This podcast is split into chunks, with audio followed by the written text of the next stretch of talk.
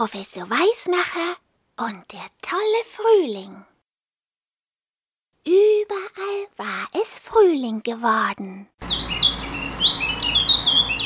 Die Tiere und Pflanzen hatten nach der langen kalten Winterzeit viel zu tun. Das merkten auch der Professor Weißmacher und Hundling. Sie waren gerade mit dem Forschomobil unterwegs. Das war ein Zwitschern, Summen und Brummen, ein Hoppeln und Springen. Da gab es Igel, die nach sechs Monaten Winterschlaf hungrig unterwegs waren. Hm, ich habe so einen Hunger. Wo gibt es hier was zu essen? Frösche und Kröten auf Wanderschaft und fröhliche Schmetterlinge, die auf dem Forschemobil gleich ein Stück mitfahren wollten. Fast wären sie über ein Hirschgeweih gefahren. Das lag einfach so auf dem Boden. Gerade konnte der Professor noch bremsen. Ja, ja, so etwas. Und Hundling bellte. Aha, Hirsch haben verloren. Hirschgeweih. Hirsch seien viel unordentlich.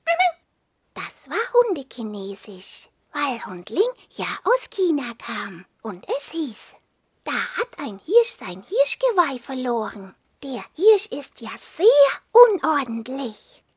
Hundling kannte das nämlich von sich selber, weil er auch oft irgendetwas irgendwo liegen ließ.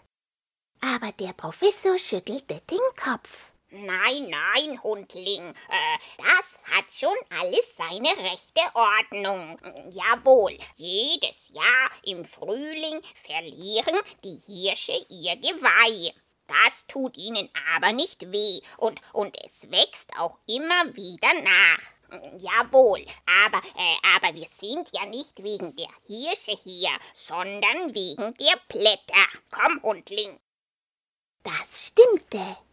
Der Professor wollte nämlich herausfinden, wie es sein konnte, dass die Bäume im Frühling auf einmal ganz viele Blätter bekamen. An einem kahlen Baum hielten sie an. Und der Professor nickte.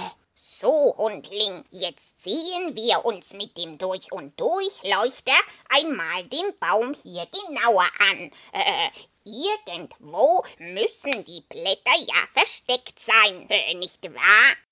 Mit dem Durch- und Durchleuchter konnte man direkt in den Baum hineinsehen.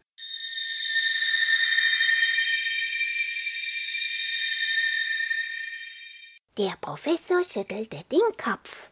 Hm, also im Baumstamm sind die Blätter schon einmal nicht. Das, äh, das wäre ja auch sehr unpraktisch. Äh, die Blätter, äh, die müssten ja später an den Zweigen hängen, äh, nicht wahr? Darum sahen die beiden sich mit dem Durch- und Durchleuchter die Zweige genauer an. Hm, da schauen wir einmal, Hundling.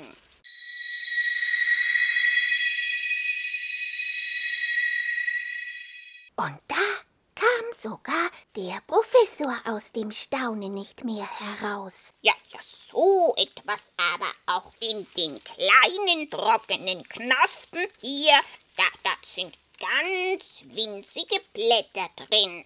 So etwas. Und noch etwas fanden sie heraus. Nämlich, dass die Knospen sich voll Wasser saugen, immer dicker werden und aufplatzen. Und dann beginnen die Blätter sich zu entfalten. Und jeder Baum hatte seine eigene Art, die kleinen Blätter in den Knospen zu falten. Ganz, ganz ordentlich waren die Birken und Buchen. Der Ahorn und die Kastanie hatten die Blätter wie einen Fächer gefaltet. Bei Eiche und Weide, da waren sie gerollt. Zufrieden nickte der Professor. Hm, siehst du, Hundling, das, das hat die Natur sehr gut eingerichtet. Da brauchen wir gar nicht erst etwas zu erfinden, äh, nicht wahr? Sehr gut ist das, äh, sehr gut. Und dann schnurrten sie mit dem Forschermobil wieder davon. Denn es gab jetzt im Frühling noch viel, viel mehr zu entdecken.